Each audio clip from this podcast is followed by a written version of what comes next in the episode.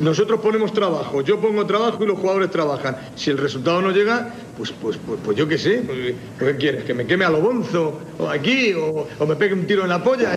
Con César, Alejandro, Sebas y Miguel. Con vosotros me iría a las murallas chinas con un par de mulas para los bocatas y el agua para no deshidratarlo, sin duda alguna. Bueno, bueno, bueno, como siempre, déjame un momento César que compruebe. Yo creo que está, yo creo que está abierto el micrófono, creo que se te oye. Creo que está todo en orden para que diga eso ya legendario de César, todo tuyo. Hola a todos, ¿qué tal? Bienvenido a un tiro en la olla. Confirmadme que se escucha a mí, que se escucha a Asensio, que todo va bien. Al José ya sé que se le escuchaba porque hemos estado deleitándonos con la música de este artista antes de, empezar este directo. Raulín se preguntaba en el chat que por qué. Bueno, todo tiene una explicación, Raulín, todo se andará. Eh, bienvenidos todos los que estáis en el chat, en este directo de Twitch. En una semana, por un lado, bastante cruda después de la derrota contra el Villarreal, pero como el tiempo todo lo cura, yo creo que poco a poco la crudeza vuelve a ir dando paso a la ilusión ilusión por partida doble, porque el juvenil se enfrenta mañana a uno de, bueno, al gran reto de su historia, esas semifinales de Copa del Rey contra el Deport en, León.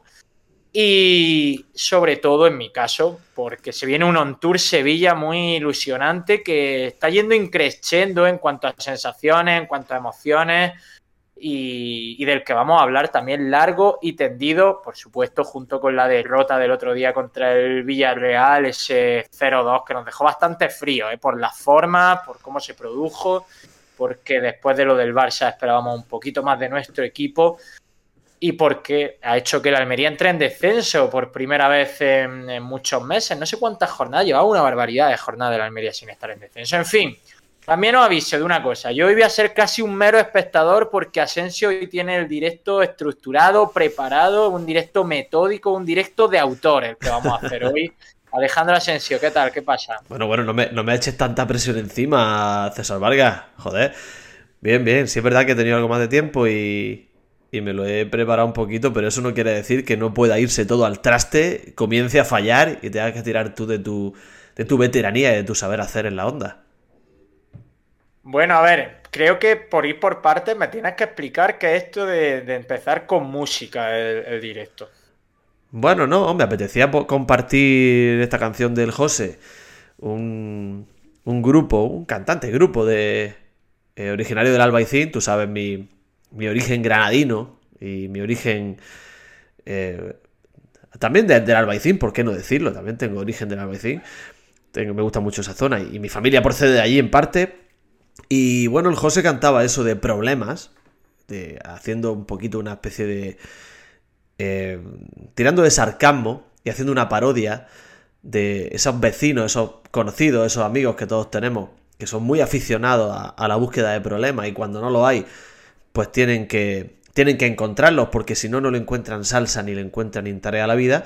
Y yo quiero hacer esa reflexión porque me da la sensación de que, de que en los últimos tiempo, en los últimos días, la última semana, nosotros como afición hemos sido un poco ese amigo, esa vecina, ese conocido que busca problemas donde no lo hay. Ya cada uno que cada uno que coja que coja el mensaje donde quiera, ¿no? Pero me da esa sensación. Bueno, me ha gustado, ahora andaremos si quieres lo de la afición, me ha gustado mucho lo que has dicho de que como granadino, como orígenes granadinos, también tiene orígenes en el Albaicín. Esto es como todos los que somos almerienses también nos sentimos un poquito de Cabo de Gata, ¿no? Que no seamos de Níjar, ni de Carboneras, ni de Almería, que son los sí. tres municipios que picotean en el Parque Natural. Bueno, no, a ver, no es que. Mi, sí, orígenes del Albaicín, por supuesto, porque mi familia pasó por allí, también vivió allí en algún, en algún tiempo, ¿no? Pero, vamos, básicamente de, de la sierra. Son, son como lugares universales de sí. cada provincia. Entonces, si te sientes un poco de una provincia, lo sientes como tuyo, aunque no seas de esa zona. Sí. Sí, bueno, en mi caso sí tengo ese arraigo, por ya, supuesto. Ya, ya. Pero sí es verdad que lo sientes como tuyo, es cierto. Yo no sé si, si algún familiar mío vive alguna vez en Cabo de Gata, pero vamos, lo considero totalmente mío también. Te has puesto un ejemplo perfecto. Muchas gracias. Bueno, eh, no he terminado de pillar lo de la afición y los problemas, te tengo que ser sincero. A ver, yo, yo creo que creo que no nos benefició ni mucho menos. ese ambiente que se generó contra el Villarreal en el cual parecía que el objetivo principal del partido era, era silbarle a Alex Baena en lugar de animar a nuestro equipo. Creo que hicimos más ruido en el silbido a un futbolista que ni nos va ni nos viene, independientemente de que pueda ser un capullo o no, que yo ahí no me quiero meter, ni nos va ni nos viene, pero se hizo más ruido ahí que luego a la hora de, de intentar animar un poco al equipo. Es verdad que el equipo tampoco acompañó, porque nos fue apagando poco a poco, ¿no? Pero me parece que fue generar un problema absurdo donde no. que no había necesidad de ello, vamos. Sí, lo de Alex Baena ya va a quedar encristado aquí. Eh, ya cada vez que venga va a ser un, una sonora pitada. Yo creo que el jugador tampoco ha favorecido No. a que esto termine y la gente pues ha entrado al trapo enseguida. Eh, también hay que decir algo que tú has apuntado. Eh, a mí el partido me decepcionó mucho en animación, pero es que el equipo no, te, no nos ofreció nada para, para poder volcarnos, salvo una de Leo Bastistao al principio y muy poquito más. Entonces, claro, se juntó todo. Yo creo que se juntó todo y Alex Baena, pues que ya va a quedar, eh, su visita al Mediterráneo van a quedar marcada a partir de ahora. Es que es que un futbolista, pues que que la gente le tiene mucha hostilidad. Yo he de decir que no le pité, a mí me da bastante igual el tema Alex Baena, aunque me cae bastante mal. Eh, He de decirlo que me cae bastante mal. Por tocar este tema y dejarlo ya de un lado, porque es que me da lo mismo. Primero, me parece un futbolista extraordinario. Creo que es un jugadorazo. ¿Qué partido hizo? eh? De locos. Tiene ese último pase que, muy poquitos jugadores son capaces de ver esos balones y esos huecos en la, en la defensa rival cuando la defensa está, encerrada atrás y él, le encontraba esos, canales esos, y esos lugares por el que eh, meter la pelota para que algún compañero suyo tuviera en alguna posición con algún tipo de ventaja. Un futbolista extraordinario. Pero aparte de eso, es verdad que él no ha favorecido esto. Y es una cosa completamente absurda por los, por los dos lados. Principalmente por él, que yo creo que el que lo inicia.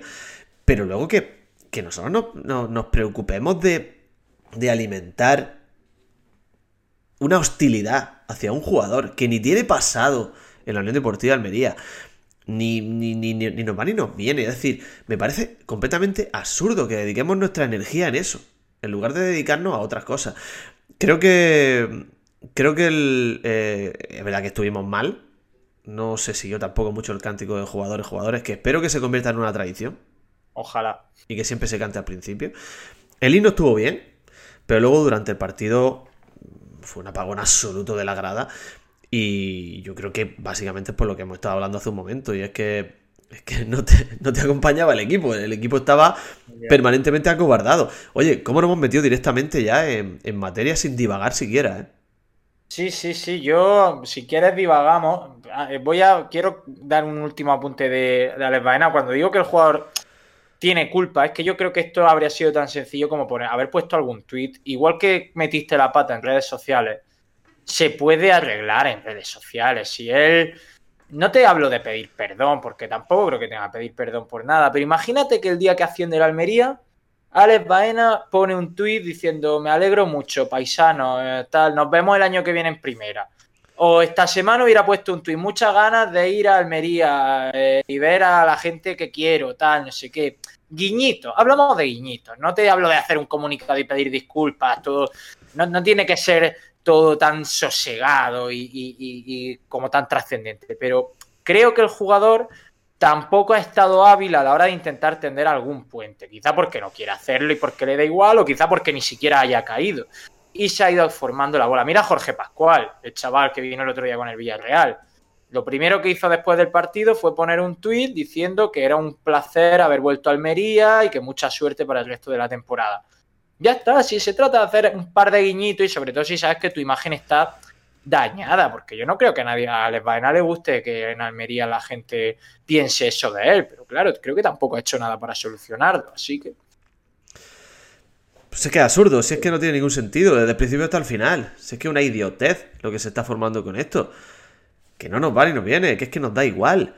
Y si ese hombre tiene esa voluntad de, digamos, de, de- de la, del pique en redes sociales o, o tiene necesidad de, de llamar la atención por algo, pues bueno, yo que sé que lo haga, pero es que de verdad que es que yo, por más que intento darle vuelta, por más que intento justificar eh, lo que sucede o esto que se ha generado entre, entre la afición de la Almería y un jugador que ni tiene pasado almeriense, pasado en la Unión Deportiva de Almería, ni...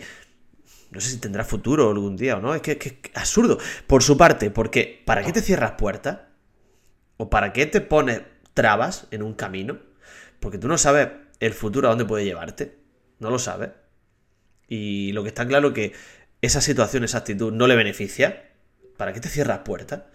Y por la otra parte, pues yo qué sé, ¿por qué te sientes tan herido? Es que no lo entiendo, no, sé. de verdad que no, no, lo puedo, no lo puedo justificar, no lo puedo entender. Bueno, pues lo de Alex Baena yo creo que hasta aquí llega el recorrido, salvo que luego hablemos a nivel futbolístico porque es verdad que fue de los mejores del partido, el cabrón. Pero bueno, no sé si tienes alguna divagación antes ya de entrar de lleno en Fire. Pues mira, pues tenía divagaciones, pero se me han ido diluyendo conforme ha ido pasando la tarde. No, seguro que me sale algo, pero de momento no. Yo tengo, yo tengo una, si quieres. Dale, dale. Mira, el otro día ha habido, bueno, hemos tenido esta semana ha sido un poco inestable a nivel tiempo en Almería. Mucho viento, que levanta siempre mucho polvo. Han caído de pronto cuatro gotas que te manchan el coche. Total, yo tenía el coche hecho unos zorros. Porque además es de esto que no te atreves a lavarlo porque dices, joder, es que se va a levantar otro temporal de viento y se me va a volver a llenar de tierra, etcétera, etcétera. Bueno, pues este fin de semana, cuando fui el. Eh, cuando jugó la Almería, tío? El sábado, ¿no? Fue.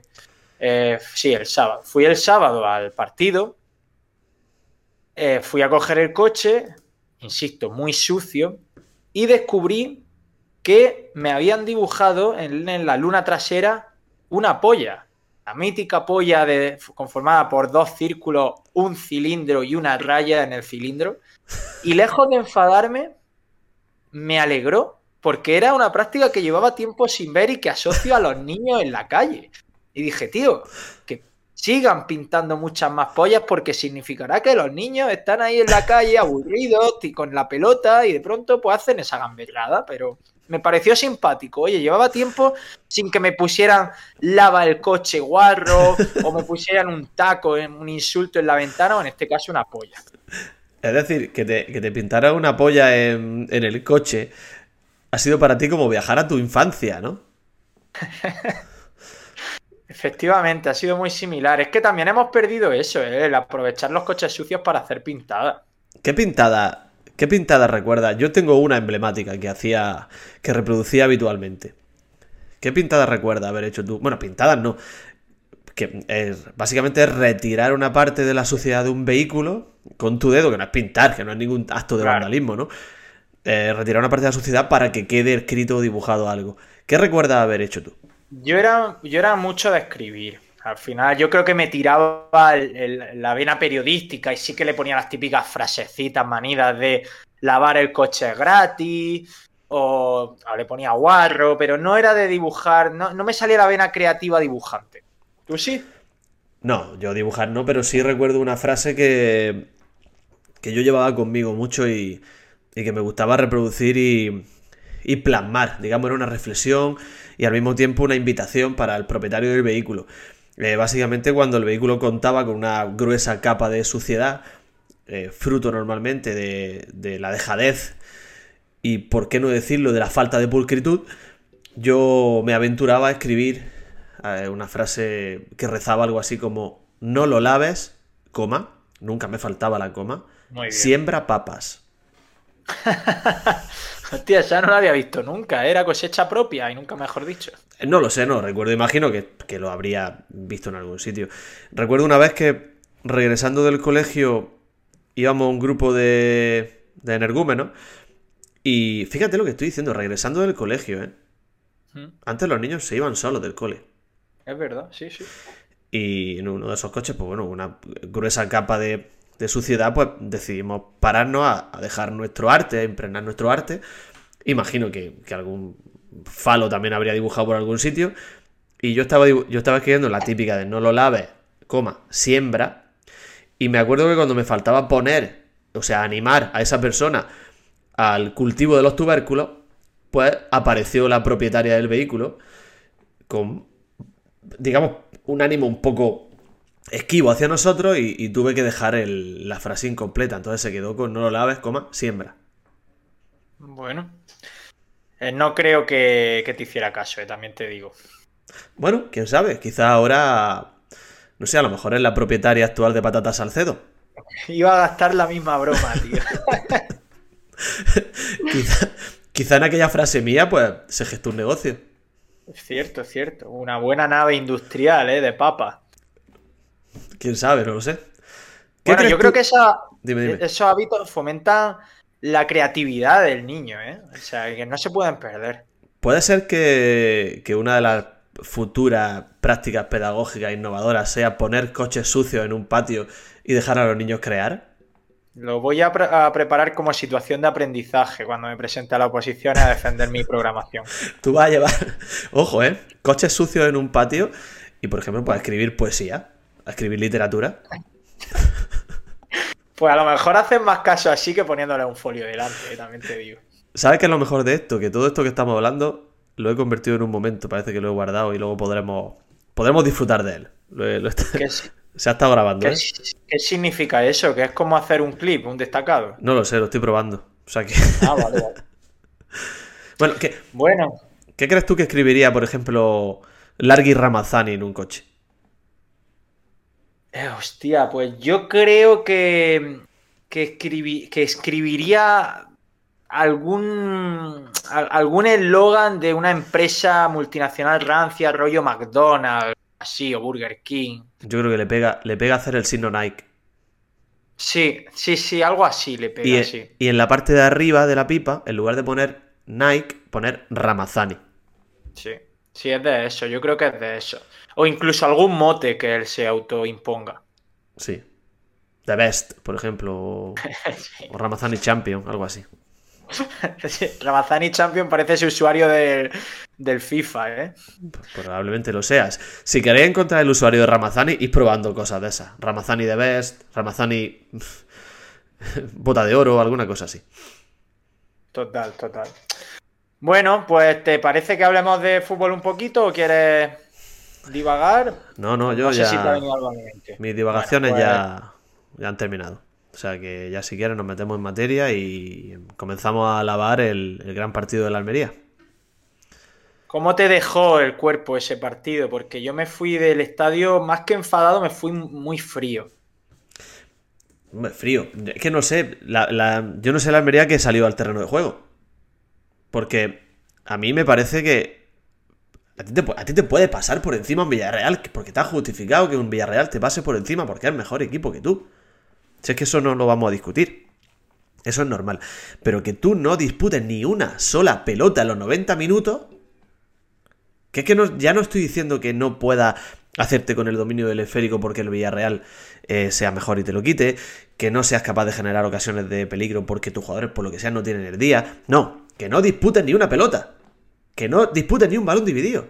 Que tú te metas atrás, que tú te metas atrás y punto. Durante los 90 minutos. O sea, es que me parece ridículo. Y a mí me, un partido que me dejó, no sé, no me dio tiempo a enfadarme porque ya en el minuto 15 yo ya había asumido lo que era, pero no sé, me parece lamentable, creo que no, vamos, borrón y cuenta nueva. Bueno, gracias David Bayo por suscribirse. 14 meses ya con nosotros. Somos muy malos, lo mejor es hacerse el cuerpo, dice David Bayo, que un poco en la línea que, que- en la que yo resumí el partido en Twitter luego, eh, Sí. una hora después. Eh, mira, Asensio, yo es que no me sale, sé que tú no lo has hecho, pero no sé mucha otra gente sí que ha criticado a Rubi. Bueno, yo critico a Rubi asiduamente, pero este, en este partido no me sale criticarlo en el sentido de que en la previa vi la alineación y les dije a, mi, a mis amigos que me gustaba el 11 con el que salíamos. Un 4-4-2 con el doble delantero, con Leo Bastistao que además es muy trabajador, o sea, a priori tampoco renunciaba a la defensa, etcétera. Entonces no me sale criticar que Rubi pusiera esa alineación, pero claro, luego lo que se vio en el campo, sí me sale criticar eh, eh, que Rubi fue extremadamente suave en sala de prensa. Él dijo que habíamos llegado sin jugar bien al minuto 75 vivos contra el Villarreal. Y a mí eso no me parece destacable. O sea, llegamos vivos contra el Villarreal porque el Villarreal falla un par de manos a manos provocados por Alex Baena, Fernando salva alguna buena, Mariño nada más entrar tiene que hacer un paradón, etcétera, etcétera. Entonces que tú me digas que llegamos vivos me parece de ser extremadamente suave y de faltar bastante a la verdad, porque creo que como entrenador tienes que mostrarte un poco más crítico con, con lo visto en el campo. Es que no sé, vivo, vivo no es esconderte en la trinchera y que las bombas pasen por encima tuya y no te den. Claro. O sea, vivo es que tú seas capaz de defenderte en una situación bélica alrededor tuya. Y el Almería en ningún momento puso de su parte por, por hacer algo, por llevarse el partido. Y que yo creo que es lo mínimo que se le exige a un equipo de primera división. Que Pau Torres, central, buenísimo. Pero central, es que era un media punta. Pero un media punta en el minuto 10. O sea, no es que digamos que era al final del partido, que la Almería estaba encerrado. No, no. Minuto 10 de partido, Pau Torres era un media punta poniendo balones al segundo palo a Juan Foy, que parecía un extremo derecho. Que, hombre, por favor, que, que el partido estaba perdido, derrotado, vendido, cedido al Villarreal desde antes de empezar. Que es verdad que el 4-4-2 a mí también me gustó, pero si luego la actitud en el campo no se ajusta a lo que tú has puesto en el dibujo. Claro, no. Eh, bueno, Juan Foy, por cierto, hizo un partido apoteósico. A mí me ha parecido una de las la, mejor actuación defensiva que se ha visto esta temporada en el Estadio Mediterráneo. Ha sido, fue brutal lo de Juan Foy. De loco, de loco. Yo pensaba cuando le amonestan bueno, yo celebré mucho su posible lesión en la primera parte, que me perdone Juan Foy. La celebré porque pensaba que era beneficioso para nosotros. Luego finalmente no hubo lesión. Pero es que bueno, yo cuando lo amonestan y, veo que, que Rubi le pone a Ramazani tarde, a mí a mi parecer tarde, pero le coloca a Ramazani por ahí. Eh, y luego, bueno, a, Lázaro y luego a Ramazani, porque vinculaba, que basculaba un poco, ¿no?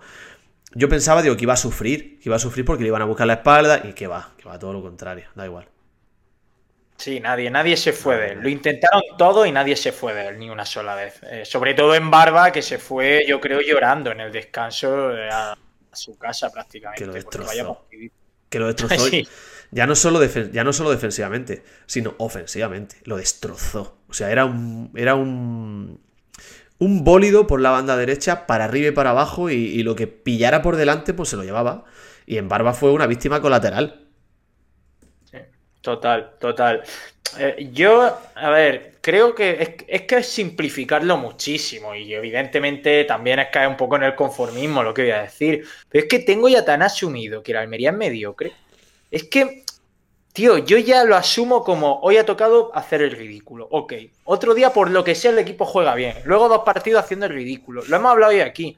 El Almería tiene jugadores tan capacitados para jugar bien como para hacer el ridículo. Quitando a tres o cuatro que yo creo que nunca han hecho el ridículo esta temporada, como es Robertone o como puede ser Luis Suárez o el Vilal, que todavía yo creo que no han jugado fatal ningún partido, han podido estar más acertados o menos, pero nunca te va a tu casa con la sensación de que han hecho el ridículo pero el resto de futbolistas están completamente capacitados para ello. Entonces yo he llegado a la conclusión de que somos tan mediocres que puedes ganarle 3-0 al español y luego ir a Cádiz y perder 1-0 sin hacer absolutamente nada. Y sé que es conformista pensar esto, pero es como un, caparazón que me estoy poniendo a mí mismo. No, pero si a ver, la mediocridad, yo el otro día la veo en la actitud. Porque el partido quizá, y yo no vi el partido del, contra el Barcelona, no lo vi entero, pero el partido quizás se plantea igual.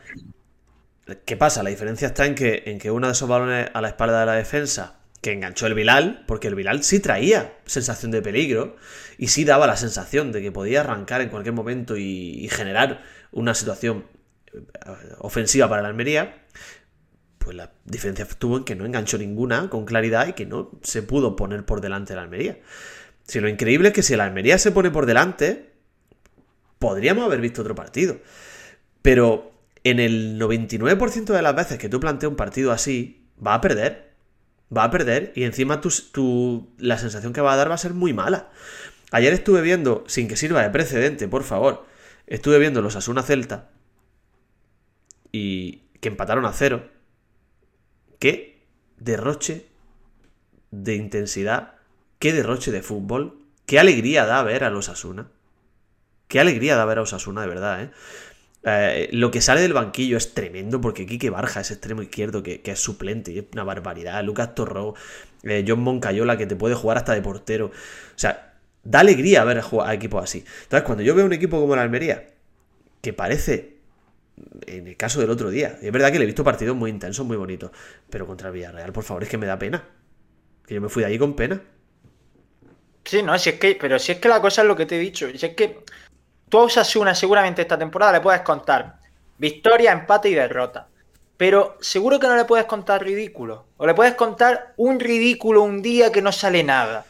Pero el Almería es que está amontonando ridículo. Es verdad que el Almería acumula grandes actuaciones. Pero la balanza está equilibradísima entre grandes actuaciones o ridículos. No te hablo de derrota, ¿eh? Tú puedes perder en Villarreal se pierde o en el Villamarín se pierde y para mí no hace ridículo el Almería. Pero Real Sociedad, Camp Nou, eh, de Bilbao, eh, ahora Villarreal, eh, eh, vas a, Elche y empatas contra un equipo eh, que estaba, bueno, en Elche tampoco fue ridículo, ¿no? Pero, es decir, vas sumando una serie de actuaciones catastróficas que dañan mucho la imagen del equipo y que hace que tú como aficionado no sepas qué esperar. Porque ahora vamos al, al- al campo del, quizá el estadio más propicio de primera división para ir ahora mismo. El Sevilla está cargado de baja.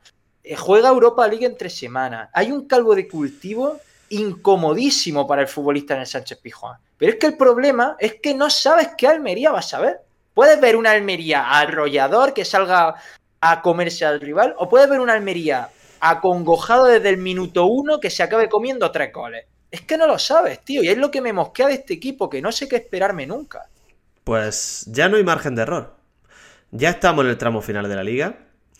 Hoy, por cierto, se publica mi artículo en Ideal. Mi columna, o no sé cómo. Tú corrígeme, periodista. ¿Qué es lo que se publica a mí en Ideal? Hombre, una columna, una columna de opinión. No la has compartido en redes, ¿no? No puedo porque la- lo han puesto para suscriptores. Ah, ah, o sea que han dicho, ah, o sea, han valorado tu contenido. Han dicho, aquí quien quiera leer Asensio, que pague. No lo sé, no sé si vale tanto o no, pero bueno. Tendré que pasar por caja yo también. Sí, la verdad es que sí, estaría bien. Tendré que pedir mi porcentaje. Que, Bienvenido, bienvenido al mundo de los columnistas, también te digo. Que, que cobran otros, ¿no? Que tú escribes, pero cobran otros, ¿no? Exacto, exacto. Que, que digo que, que yo en, en esa columna escribo que creo que ya eh, perder contra Villarreal entra dentro de lo normal, que entiendo una, una anomalía el que la Almería sea el tercer mejor local en casa, porque no es un equipo que encaje dentro de ese perfil, pero también lo entiendo una anomalía que no ganen nunca fuera. Entonces quiere decir que ya, sí o sí, esa dinámica tiene que cambiar. ¿Y por qué no puede ser en Sevilla? Es verdad que atendiendo al histórico de este equipo, que no le gana ni al Arenteiro, ya se nos ha olvidado aquello, que la Almería perdió contra el Arenteiro, hay que repetirlo muchas veces, con todo el respeto al Arenteiro, por supuesto, pero la Almería perdió allí. Pues es Y difícil 2-0, ¿eh? No, no perdió por la mínima. 2-0 contra el Arenteiro. Pues, pues, yo qué sé, cuesta creer que pueda ganar en el campo de uno de los mejores equipos de Europa. Que se sobreentiende que es. Pero si quieres permanecer en primera y no sé, yo tengo esperanza de que así sea, hay que empezar a ganar fuera. Y yo le exijo a la Almería que en el Pijuán gane. O sea, que no le exijo otra cosa. Todo lo que no sea ganar para mí es un fracaso. Sí. Ha apuntado David Bayo ridículo, Sasuna, Villarreal y Real Sociedad en casa y Atleti, Girona, Barça, Rayo en la Sí. segunda parte. Yo metería a Arenteiro, como tú dices, también metería a Mallorca, que se pierde 1-0, pero el equipo ni comparece prácticamente en Mallorca. En fin, algunos nos estaremos olvidando seguro. Y claro, yo no sé si esto se está enquistando ya, pero es que lo normal sería que la Almería saliera con confianza al Sánchez Pijuán porque el Sevilla va a ser un manojo de nervios. Y además tiene una barbaridad de, de ausencias. Pero Sí. claro, Dale, dale, dale, habla. dime. No, no, no, No, habla, no, es pero- que tú habla, que voy, a- voy poniendo mientras una cosa, ¿vale? Vale.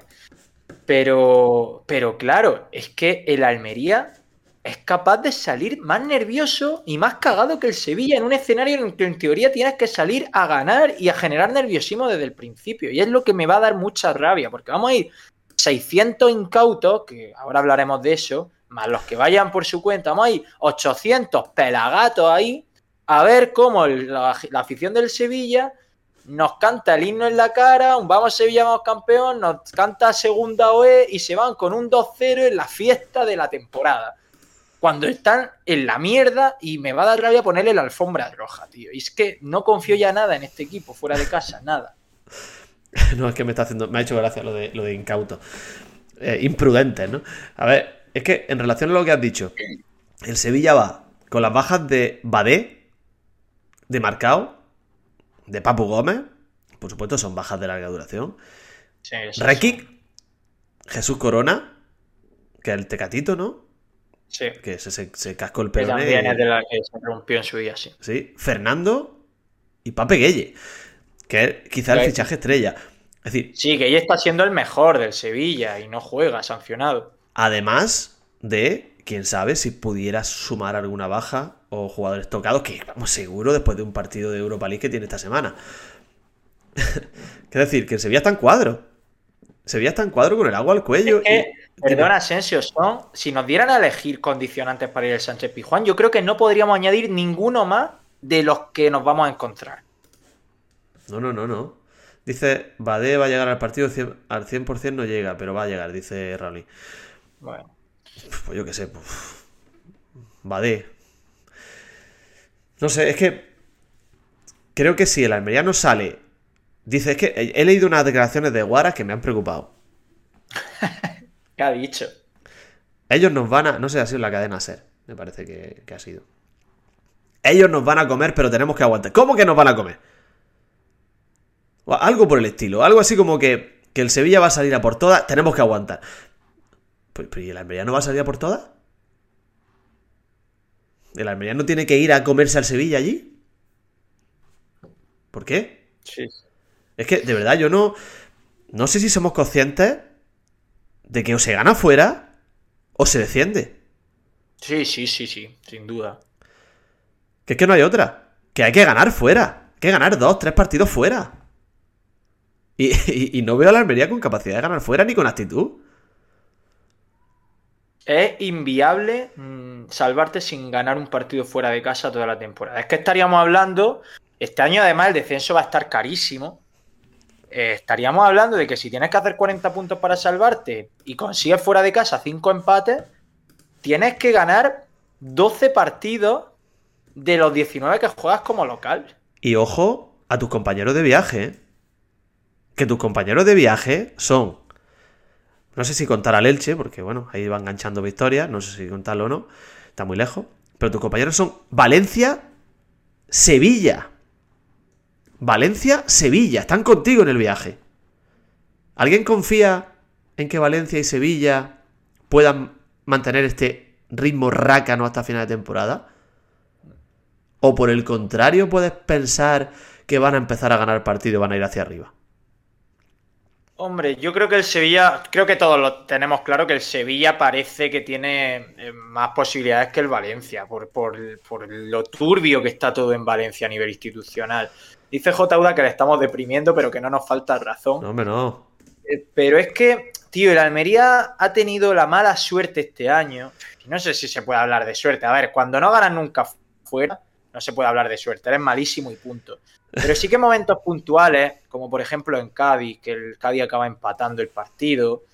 O en. ¿qué otro? en- es que hemos sacado solo empate en Elche, en Cádiz y en Mestalla, tío. Es que no hay Qué más ejemplos. Pero lo normal es que no puedo poner más ejemplos, es increíble. Pero bueno, lo normal hubiera sido que imagínate en Cádiz, el Cádiz no te marca gol Qué y cabrón sin eso. querer, sin querer acabas ganando un partido, me refiero. Ya está, ya te has quitado la losa, tío. Pero no, es que ni siquiera en ese tipo de partidos medianamente igualados se ha decantado la balanza a favor de la Almería. Y además, un partido que te, que te empata el Cádiz porque tú se lo permites. Porque tú eras mejor. Eh. Tuviste para sentenciar. Y, y- y le acabas cediendo terreno, le acabas cediendo metros y le acabas permitiendo que, que te empate un partido que no mereció empatar. Que, que no, que no, que no hay por dónde cogerlo, que, que, que hay que ganar fuera. Que el cambio de dinámica tiene que llegar ya, que ya es tarde. Y Sevilla es un partido en el que hay que ganar. Y está claro que, ya se ha ganado alguna vez allí. Dos veces, ¿no? Creo, creo recordar. Sí, 1-3 y 1-4, Claro. ni más ni menos. O sea, ¿por qué no va a pasar otra vez? No sé. Todo es posible.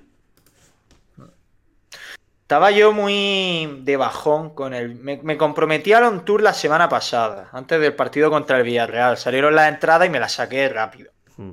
Y después del partido contra el Villarreal estaba muy de bajón por todo, por la derrota, por estar en descenso, porque no percibía ambiente en redes sociales con el on tour y me temía que fuésemos a estar 100 personas en una fiesta ajena. Y hoy he visto que se han vendido las 600 entradas, cosa que me ha sorprendido muchísimo, porque ha sido todo como de forma muy sigilosa. No he percibido mucho, mucho griterío, mucho movimiento, ¿no? Y me ha sorprendido para bien. Y el ver que va a haber ambiente almeriensista en el, en el estadio, en la previa, que además van a ir 100, 200 personas más por su cuenta. Yo creo que 800.000 almerienses podemos juntarnos allí. Como que me he venido un poco arriba, tío, pero estaba muy frío con este partido, de verdad. El otro día es que me ha recordado qué poquita presencia de, del Villarreal hubo. Quería comentarlo yo también. Gracias por sacar el tema. Sí, eh, me sorprende porque la afición allí pues bastante numerosa y parece que no, no tiene tanto tirón a la hora de viajar fuera.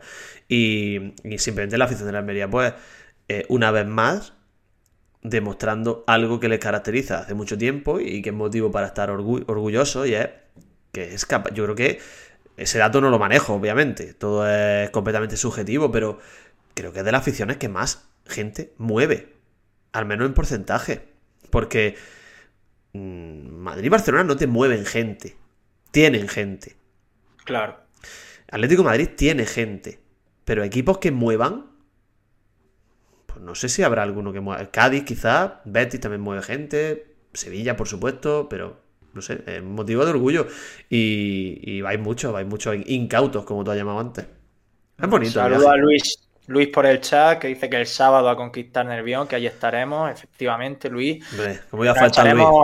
unas cuantas cervezas antes, Luis, no te preocupes. Todas sin eh, alcohol, ¿no? Todas sin alcohol, todas. Vale. Eh, pero fíjate, Asensio, que yo creo que lo del Villarreal, y lo quería comentar, porque a mí me parece una falta de idiosincrasia y de tradición absoluta lo del Villarreal. Porque que juegue un sábado en Almería, que vale, no está cerca de Villarreal, pero es un sábado a buena hora, tanto para pasar el fin de semana en Almería como para volverte llega a las 2, 3 de la mañana de un sábado, siendo el día siguiente domingo, que no está mal. ¿Qué menos que de una masa social amplia como la que se presupone que tiene el Villarreal, uno de cada mil viaje? O sea, uno de cada 500 viajes, mejor dicho, uno de cada 500 y se te juntan 150 personas en Almería. Estamos hablando de que había 10 personas del Villarreal en Almería. Y fíjate, eh, el Almería, juegue donde juegue, cumple la lógica que te acabo de decir. Es decir, juega en Vigo en dos semanas. Evidentemente, en Vigo no va a haber 500 personas del Almería. Pero seguramente vaya alguno que viva en Coruña, vaya un grupito que viva en Asturias, vayan dos colgados que vivan en Madrid y de aquí vayan 12 personas o medio autobús porque son unos colgados también. Y se te juntan 50 personas fácil en Vigo, que no es ninguna barbaridad, simplemente estamos hablando de que picoteando, picoteando, pues siempre hay un numerito de aficionados y que te venga el Villarreal un sábado y solo te junte 10 personas en el estadio, a mí me parece de, de que denota la artificialidad de ese club por completo. Pues no sé, si la reflexión quizás esté bien. La artificialidad, pues quizá. Hombre, está claro que el Villarreal se ha construido a base de dinero, como todos los clubes, por otra parte, la Almería también. Pero a mí me llama la atención porque ya tiene mucha tradición y, y allí ya hay gente que lo sigue y tiene aficionados que se desplazan y, aquí hemos visto presencia de aficionados del Villarreal más numerosa, mucho más numerosa. Entonces por eso es llamativo. A mí me llama la atención me sorprendió negativamente. No sé si es porque atraviesan quizá un periodo de desilusión. Puede ser por eso. No están tampoco especialmente bien en la liga. No... El año pasado tuvieron una temporada muy bonita en Europa, muy bonita en la liga. Esta temporada no es tanto así, no sé. Pero sí es verdad que me llama la atención. Sí que es verdad que el Almería en el Villamarín jugó el domingo a última hora, si no recuerdo mal, domingo a las 9, que me corrijan, que era una hora pésima para viajar. Y yo tengo dos, tres amigos que son abonados del Betty y me dijeron que les sorprendió muchísimo ver cómo un domingo a las 9 el sector visitante del Villamarín estaba lleno. Y ahora vamos a hacer lo propio en Sevilla, que también es domingo, ¿eh? que, la hora parece propicia, mm. pero no lo es tanto. Que el lunes se trabaja, mm. sale a las seis y media, siete con la tontería de, de, Sevilla y hasta las 11 de la noche no has llegado a tu casa, reventado de todo el día y va a haber 800 almerienses en Sevilla. Un viaje de tres horas y media, de cuatro, dependiendo de la zona de la provincia que sea. Joder, a mí eso me parece que tiene un mérito brutal y que es un patrimonio increíble de este club. Vale que tenemos muchísimas cosas que mejorar como afición, eh, siempre lo decimos aquí, no somos los más, eh, los más conformistas en ese tema, pero es que yo creo que, que lo que estamos haciendo eh, es de, mucho mérito Sí. los desplazamientos que hacemos. Sí, a ver, la- las 500 600 personas que se desplazan están aseguradas. Jornada tras jornada. Juegue donde juegue. Eso tiene mucho mérito. Pero al margen de eso, es verdad que hay que decir que en Sevilla hay muchos almerienses. Muchísimos almerienses viviendo allí. Y también habrá una nutrida presencia de almerienses que están afincados en Sevilla. Eso también hay que decirlo, ¿no? Pero bueno, que igualmente el mérito, como tú dices, es tremendo y es un patrimonio que tenemos y del que tenemos que estar orgullosos. Orgullosos, por supuesto. Bueno, eh, no sé si quiere apuntar algo más del Sevilla-Almería. Lo digo por Pues- hablar un poco de la Copa antes de despedirnos. Que estoy leyendo. Estoy leyendo, espérate, voy a, a compartir también en la, la pantallilla Vale. del último calendario. Estoy leyendo que puede ser que Pape Galle, Pape Gueye eh, juegue. que existe esa opción. Se ve que hay una especie de, de recurso por parte del Sevilla y existe la opción de que esté disponible. Como somos el pupa, Bueno, que el verdadero pupa somos nosotros, no al que le ha, al que lo llaman así.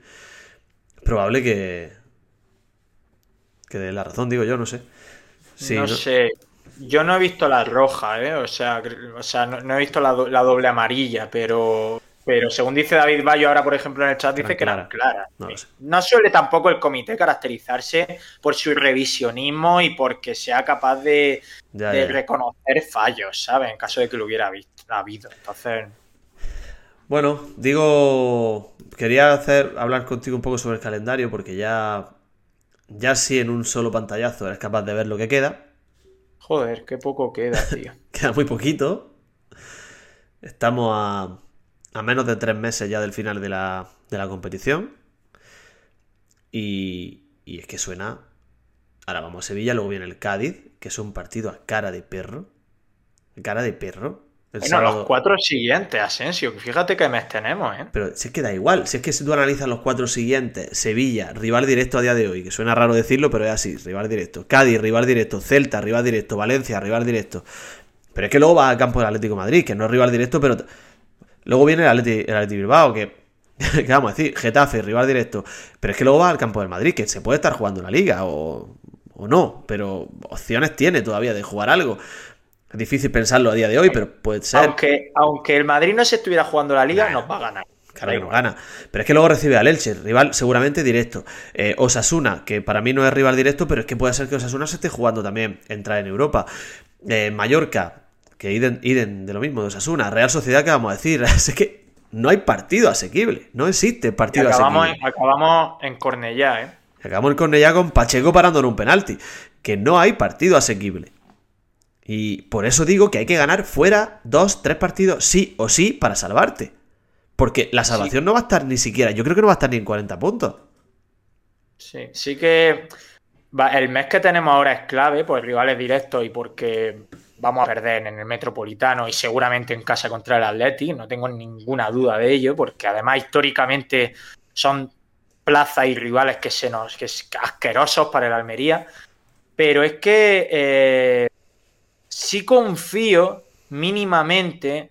El Madrid a lo mejor va a llegar, ahí van a quedar 15 puntos y lo mismo llega a 10 del Barça. Bueno, el Elche lo mismo está a 10 de la permanencia, quedando 12, ya medio descendido, pero es que da igual, porque el año pasado jugamos contra el Alcorcón en casa para ascender y no fuimos capaces de ganar. Entonces, tampoco sé hasta qué punto. Evidentemente es mejor encontrarte a un Elche a 10 puntos de la permanencia, quedando 12, que a un Elche metido en plena pomada, ¿no?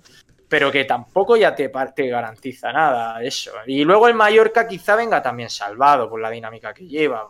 No sé si se terminará metiendo otra vez, porque lo del otro día contra el Elche vaya tela, macho. Pero, pero bueno, que sí puede ser también un final de temporada cara de perro, porque ese mayor, si ese Mallorca viene jugándose la vida, la Real se está jugando la Champions y el español en la última jornada se juega algo, no de un duro por el Almería, te lo digo.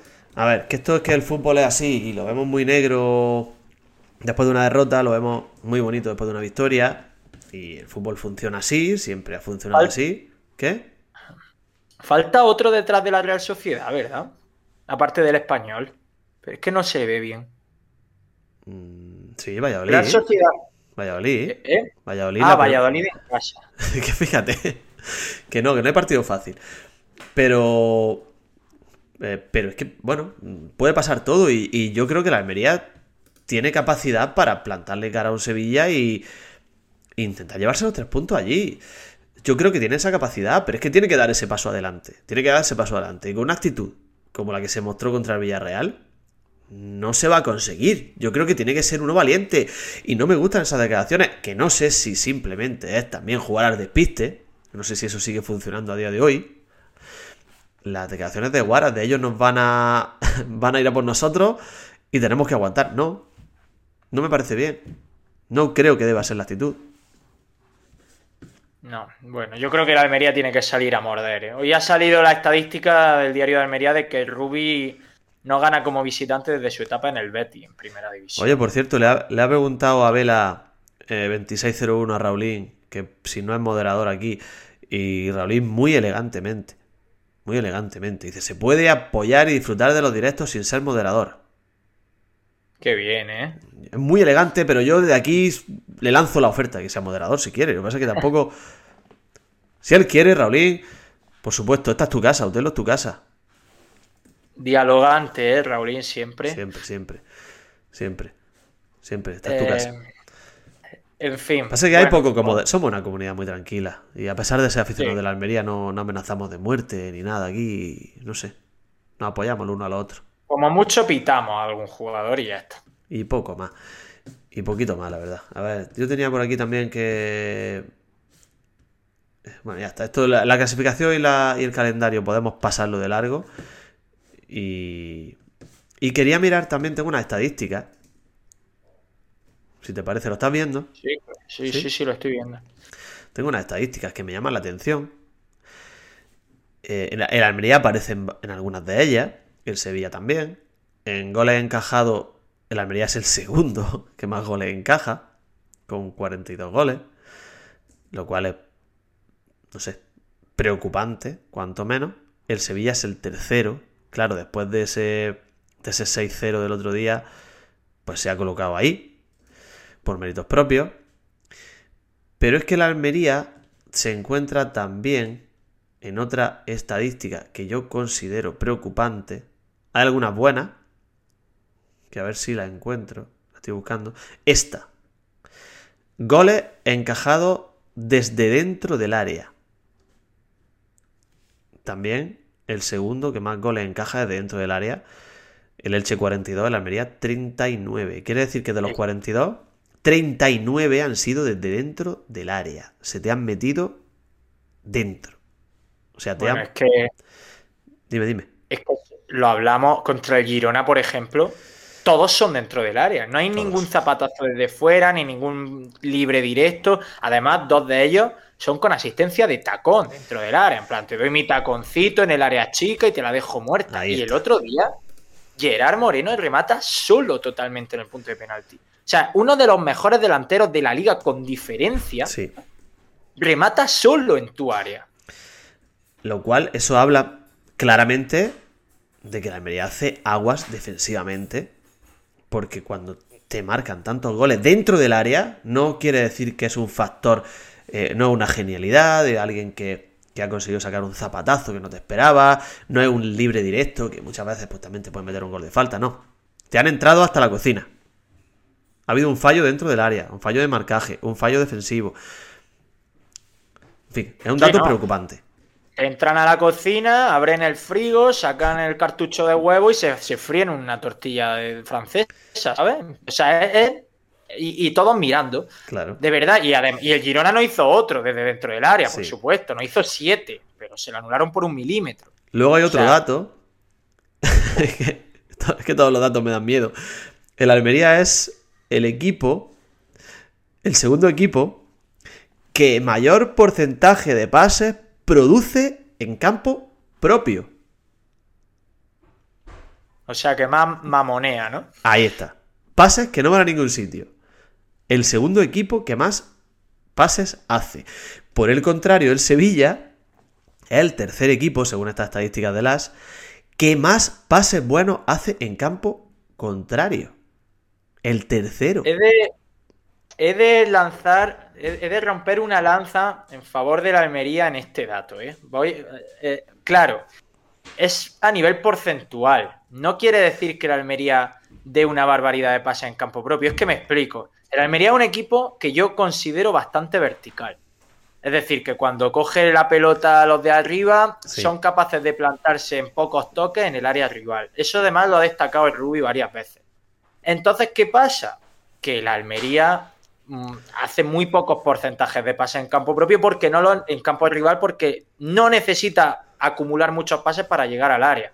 Las estadísticas ofensivas de la Almería son buenas.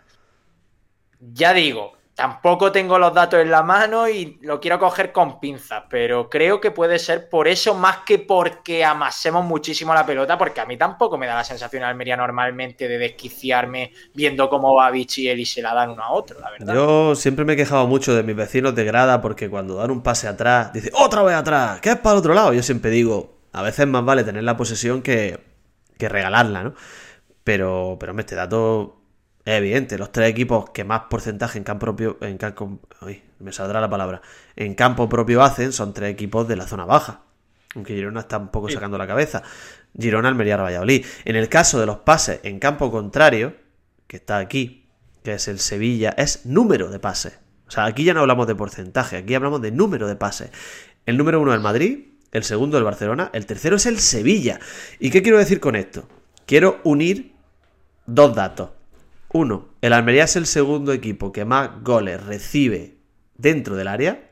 Dos, el Sevilla es el tercer equipo que más pases, bueno, hace en campo contrario. Son dos datos que si los juntas te dan un solo resultado. Y a mí me da mucho miedo. Ahora, bueno. El Sevilla haciendo malabarismo ¿eh? en nuestro área, jugando un que no caiga en nuestro área. Quiero decir, como el Almería salga a verla venir y salga a darle el balón al Sevilla de nuevo, o sea, el desenlace es evidente. te van a encontrar el, Te van a encontrar la fisura, te van a poner un balón dentro del área y va a ser. Y, y se van a adelantar en el marcador. Eso es evidente. Como no salga a morder a campo contrario. Yo quiero confiar en que, en que se le va a poner solución a esto. Y a ver lo de salir a morder, que a mí me encanta salir a morder, pero como salga a morder y luego tengas defensas más lentos que un tractor, es que el Nesiri te pilla toda. Ya. Porque además el Sevilla tiene buenos pasadores, el Nesiri va muy bien al espacio, yo creo que es lo mejor que tiene. Puede ser un arma de doble filo como no se apueste por un Chumi más rápido, ¿eh? Lo mismo luego Chumi la lía en otra faceta, pero lo de darse la vuelta y venir al corte, yo creo que es bastante más fiable, que es el defensa más fiable que tenemos ahora mismo en eso. Sí, es probable. Luego hay otro centro también, otro centro. Otro dato muy interesante que quizá hay que celebrarle a la Almería y es el porcentaje de centros buenos. O sea, el segundo equipo con mayor porcentaje de centros buenos. Detrás del Girona y por delante del Barcelona. Supongo que ahí incluirá los corners, ¿no? Que la Almería es muy fiable a balón parado. Ahí tenían que poner directamente, en lugar del número, la cara de Robertone. directamente. Totalmente. Sí, porque en Barba también ha dado alguna, pero no me da la gana de que en Barba aquí sea Robertone. hombre. No, no, no, no, no. Robertone top. A J. Uda nos lo estamos cargando hoy, ¿eh? Sí, sí, sí. J. J. Uda es milagroso que siga en el directo, de verdad. J. Uda, no te yo preocupes. estoy, estoy de acuerdo con él, ¿eh? Sí. Eh, siempre se pone en duda Chumi y yo no le recuerdo eh, calamidades esta temporada. Ha podido tener algún fallo, pero no le recuerdo calamidades. El otro día, eso sí, y es algo que dijimos eh, cuando jugamos contra el Barça, que Chumi no te iba a valer siempre como el lateral derecho. El otro día se quedó muy cortito tener a Chumi de lateral derecho porque no rompían ninguna. Aún así lo prefiero un millón de veces por delante de Pozo y Méndez, por supuesto. Pero no tenemos lateral derecho, es la conclusión. A día de hoy es el, el mejor lateral derecho que tenemos, el del lateral derecho más en forma y, y creo que creo que tiene que ser titular. Yo creo que Pozo, lateral derecho, formidable.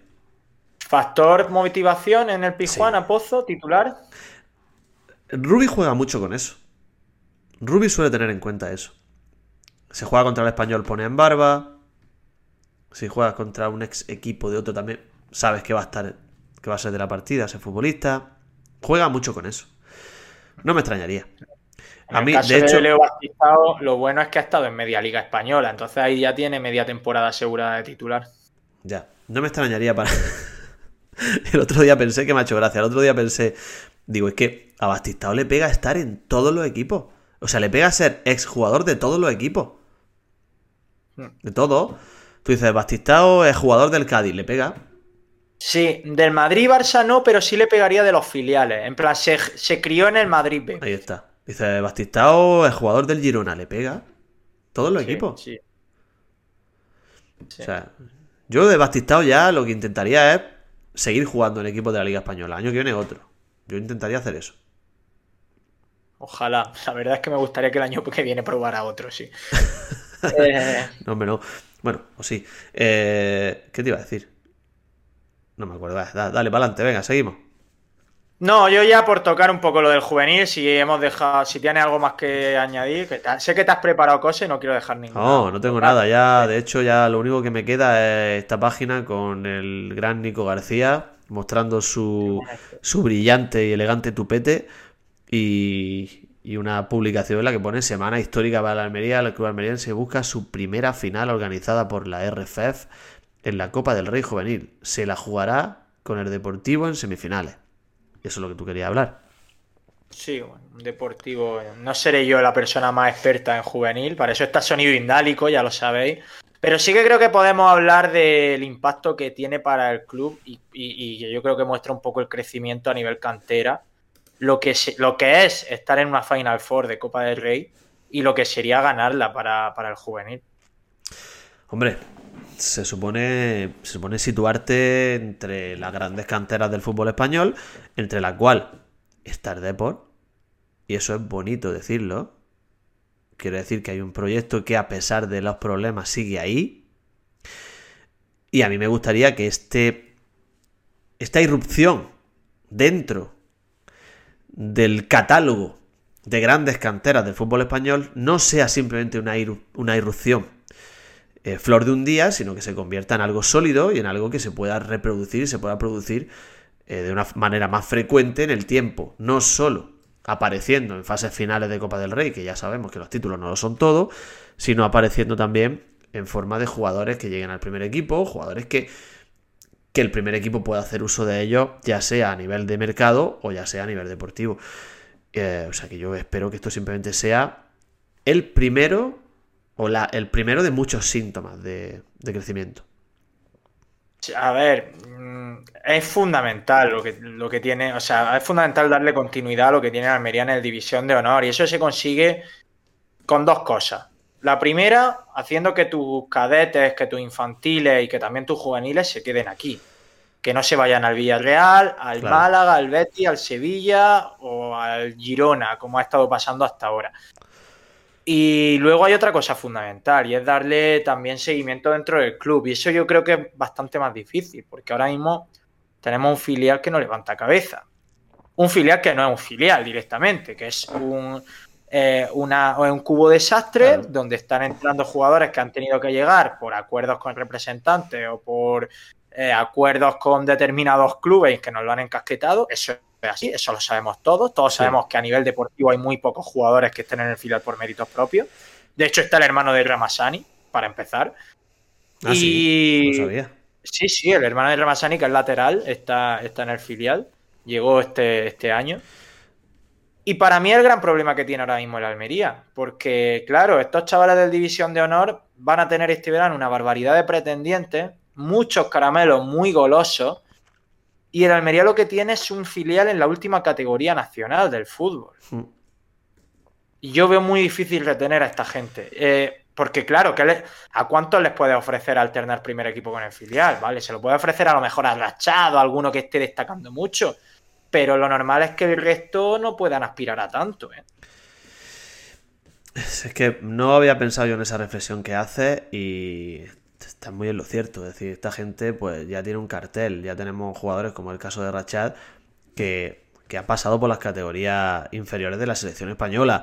Eh, tenemos otros, muchos futbolistas, no quiero caer en el error de mencionar nombres porque como tú has mencionado antes, no somos los expertos. Sonido Indálico conoce mucho más el, el juvenil que nosotros, pero es evidente que hay una base y hay un grupo muy interesante que ya habrá llamado la atención de, de numerosos equipos. Es decir, ¿qué le ofrece la Almería? ¿Qué proyecto le puede ofrecer la Almería? Todo lo que no sea un primer equipo no es interesante para estos chavales. Entonces, Se adivina un futuro sospechoso, ¿no? Un futuro incierto. Estamos hablando de que Bruno Iribarne fue, debutó el otro día con la sub-19. Brachat ha marcado ya también gol con la selección española, debutó con, con, gol. Te digo esos dos porque son los que supongo que a nivel nacional ya estarán más controlados porque ya están en pleno escaparate. Joder, es que cómo retiene a esa gente ofreciéndole un tercera federación, tío. Que es muy complicado, ¿eh? Si estuviéramos en segunda, ya me, extrañaría en segunda federación. Pero en mm. tercera sí que no. Que es un pozo sin fondo ahora mismo esto. Es muy complicado, es muy complicado. Pero bueno, yo creo que, que Rachat sí tiene capacidad para estar en un primer equipo. Bruno Iribarne seguramente también. Mm, no lo sé si, si el Almería pasa, si pasan por ahí los planes de, confección de plantilla para la próxima temporada. No sé, es que Asensio, perdona, no hablamos ya solo de que tengan nivel o no, sino de, si eso es bueno para ellos. Ya. Porque claro, si Bruno Iribarne subiera con 17 años, 18 al primer equipo, pero se come una temporada en blanco porque Fernando no se lesiona y porque el segundo de Fernando es Mariño, pues a lo mejor a Bruno Iribarne no le viene bien, por mucho que él crea para sí mismo que sí, porque él querrá estar en primera, claro. Entonces, no sé si el crecimiento sería el mismo y rachar más de lo mismo. O sea, ¿qué, contexto tendría que darse en primera división para que tú metieras a tu tercer cuarto delantero de 18 años al campo? Vale, perdiendo quizá 2-0 en Cádiz a la desesperada, lo puedes meter. Pero es un contexto en el que tampoco sea posible. Que la Almería es un equipo en el que, por sus circunstancias y porque no deja de ser un equipo todavía mediocre. Y quiero, quiero subrayar ese adverbio de tiempo, todavía. No sé qué pasará y ponerle un interrogante grande, no sé si está bien elegido. Pero es un equipo en el que es muy difícil darle oportunidad a chavales que todavía no han despuntado, es muy complicado. Eso es más fácil en un mm. equipo grande que sabe que va a tener partidos más apacibles. Entonces es complicado. Por eso eh, quizá es en estos equipos, como el caso de la Almería, donde más importancia tiene un buen filial. O donde más importancia tiene un club cantera. Entonces no sé si los planes del, de la Almería pasan por cederlos, quizá a un club de una categoría medianamente interesante. Ya. Lo que pasa es que parece que se pierde un poco la ilusión en los futbolistas cuando los ceden, ¿no? Ya. Como que parece que ya se te van por ahí y es difícil que vuelvan. Mira lo que pasa siempre. Bueno, el, caso más reciente, el de. Eh, joder. Bueno, el de, el de Apiajo, Guedes, eh, que lo está haciendo bien en el Lugo. Oye, es que eh, han echado a Joan Carrillo. ¿Qué ha pasado con Joan Carrillo? Sí, lo han echado ya a Joan Carrillo, sí, sí, sí. ¿Por qué? Evidentemente yo no veo al Lugo. Pero digo que lo está haciendo bien porque he visto a cuatro notas del Lugo diciéndole a, a Guedes que es el mejor del equipo. Y digo, bueno, pues será, será bueno. El otro día bien le gané a Ibiza, por cierto. ¿Y por qué hiciste eso?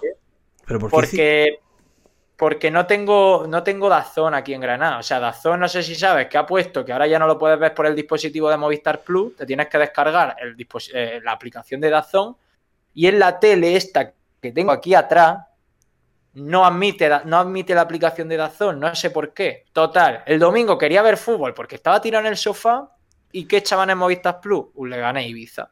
En Dazón echaban primera división, pero no pude verlo. Y dije, venga, pues un le gané Ibiza está bien. No sé, que no, quiero ni comentarlo. ¿No es más fácil apagar la tele o coger un libro? Sí. Coge cualquier libro de Joel Dicker, tío. Cualquier libro de Joel Dicker. ¿No has tenido suficiente con los años de la Almería en segunda? Ya, ya tienes razón, tío. Tienes razón. En fin, pues ese fue mi domingo por la tarde. Si luego vi el, Málaga Racing también, que por cierto el Málaga se va a primera 13. ¿Tú crees que, que desciende, sí? Joder, tío, si es que está a 10 puntos, el otro día contra el Racing se, se te autoexpulsa, se le autoexpulsó uno nada más empezar la segunda parte, no me sé ni los nombres, me da igual. Y te gana el Racing, tío, 0-1 en casa con la Rosaleda llena, típico partido que era una final, que toda la semana estás concienciándote, que la afición agota entrada y palma, 0-1. Pues Nada, el Málaga no se salva, tío. Pues te, te, lo digo con la potestad que me da haber visto 90 minutos del Málaga. Pues una pena, con lo que mola un viajecillo con lo que mola un viaje a Málaga, ¿eh? Mucho, y me cae muy bien, ¿eh? El Málaga, yo siempre he estado muy a gusto ahí en la Rosaleda, no sé, la gente me ha tratado bien en Málaga. O sea, ¿se podría dar el caso el año que viene de un Málaga el palo? De un Málaga Antequera, están diciendo. Un Málaga Antequera, tío. Porque la Antequera la está reventando en Sí. segunda red. Y, y se puede dar es- ese caso, sí. Y el Pero el palo también estaba por ahí. Sí, pero no sé dónde está ni si lo está haciendo bien o mal. Pero el Antequera va líder de su, del grupo 2, que es el grupo del Club Deportivo Elegido, por cierto. El Poliegido, como se llame ahora ese club. Necesito saber El cómo va el palo. Poliegido, por cierto.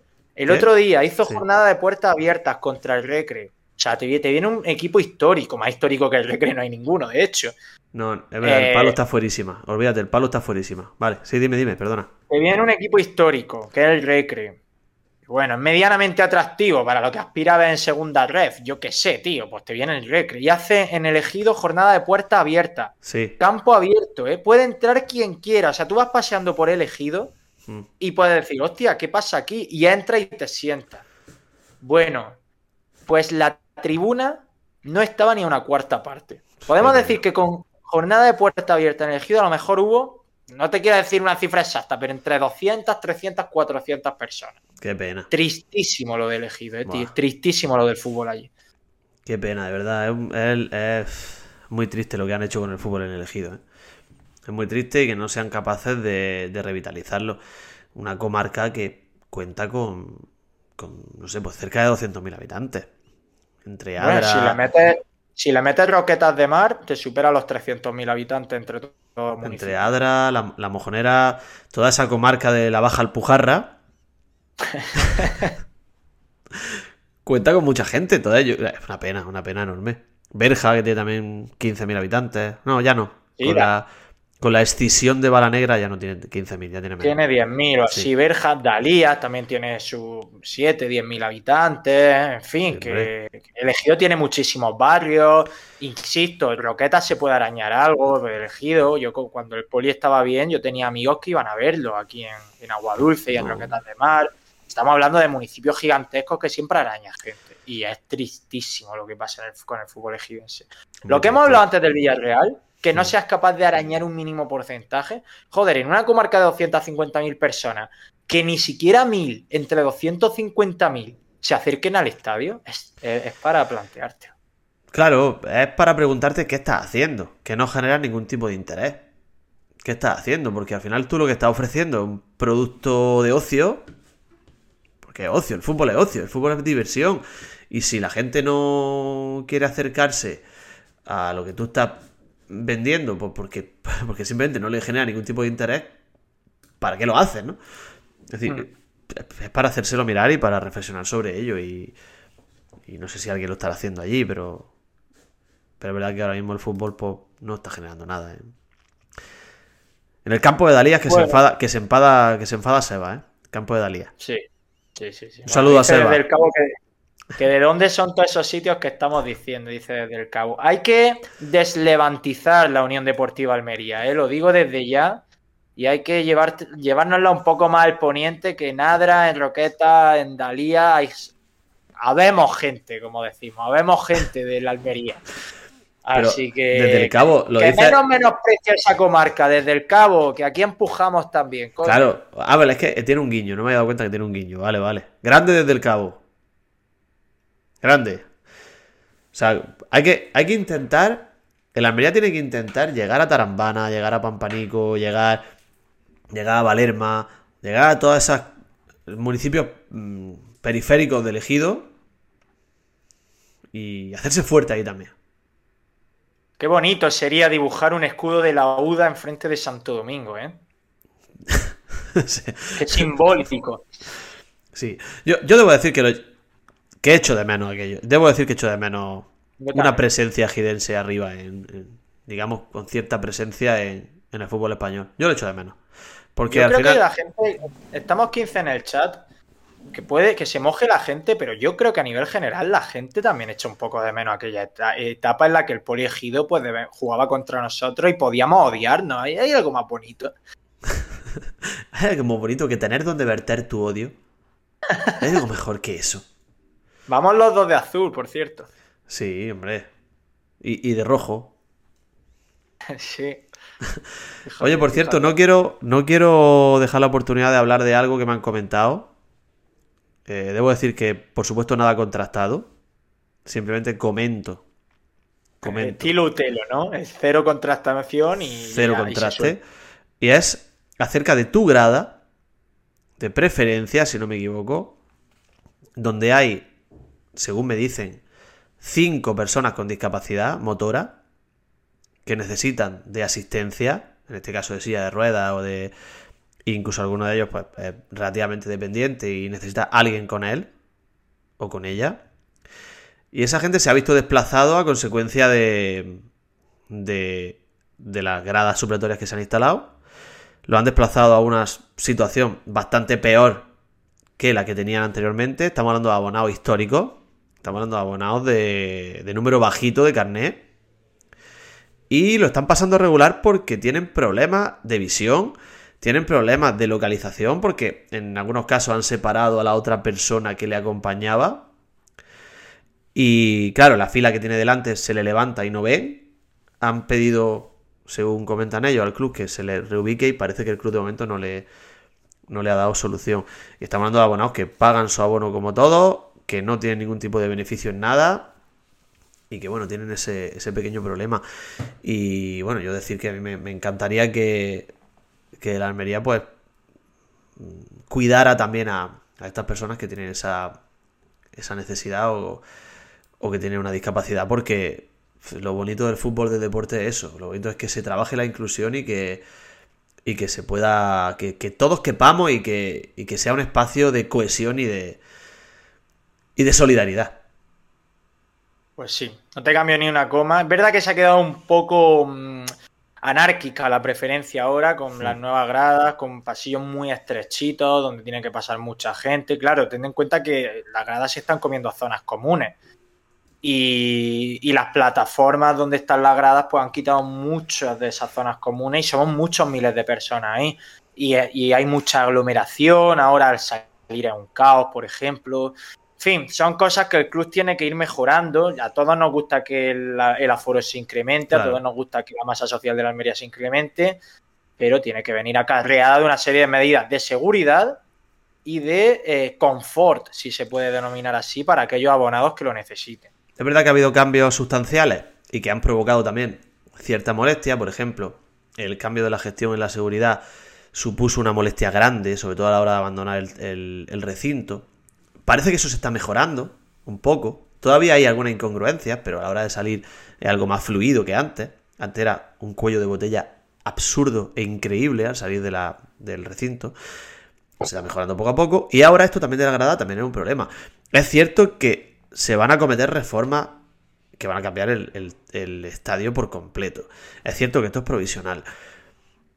Pero bueno, yo quiero creer que se está trabajando en eso y que, y que esta problemática y, estas personas que tienen una discapacidad, que no es por gusto, es porque la tienen, y son aficionados de la Almería hace muchos años, pues que encuentren una solución a, a este problema que tienen. Porque tú imagínate que a ti te cambian de sitio de repente, llevas toda tu vida abonado, te cambian de sitio y te colocan en uno peor, mucho peor del que tienes tú, que te has ganado con, con, con- con años de apoyo incondicional.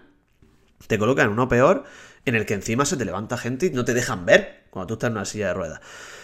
En fin, yo espero que eso se, que eso se solucione. Pues dicho queda, muchas gracias Agustín, que se acaba de suscribir sobre la bocina a este Utelo que ya expira, que ya termina, finaliza. Pero esto es solo un punto y seguido, porque el martes que viene vendremos y además con testimonio en primera persona de los que estemos en ese Sánchez Pizjuán. Eh, tú te quedas en casa, ¿no, Asensio? No quieres rollo. Yo este fin de semana me quedo en casa, tengo un sofá nuevo y me absorbe. Eh, además, el domingo hay un, un evento al que voy a acudir importante que no me coincide, no se me solapa con el Almería de milagro. De milagro, que es un musical en el Cervantes, en el que hay algún alguno de los protagonistas, pues, pues conocido mío. Así que al que no al que no sepa qué hacer después del partido de la Almería y quiera ahogar sus penas, ahí tiene un musical en el Cervantes del que, que puede disfrutar. O sea que, no, yo me quedaré en casa y luego, pues bueno, a, no sé, digamos, a disfrutar de la, de la actividad sociocultural almeriense. Pues bien, porque seguramente el domingo, a la hora que sea el musical, varios cientos de almerienses estaremos muy arrepentidos de habernos metido 400 kilómetros entre pecho y espalda para estar en Sevilla. O sea, yo estaré escuchando eh, tributo a diferentes grupos de música y de un evento musical mientras tú surcarás la A92 en dirección a Almería, que haría acontecido, ¿no? Voy a tirar por la 7. ¿eh? Desde el poniente nos sale mejor tirar dirección Málaga y luego ya hay desviarte por Antequera. Te lo voy a... sí. Eh, Se lo voy a decir desde el cabo. El musical se llama La Gran Noche de los Musicales. En Cuber Producciones todavía quedan entradas. No quedan muchas. Quedan, no sé, de lo que el Cervantes, pues quedarán 50 o 60, no muchas. Pero algo queda, algo queda. La Noche de los Musicales. Pues dicho queda, consumir cultura y no consumir, no consumáis tanto fútbol, joder, que el fútbol solo nos da disgusto. Eh, Asensio, que vamos hablando, ¿vale? Bueno, yo me quiero despedir con la frase de mi punto, a comer tirabeque a Dalía. Nos vemos.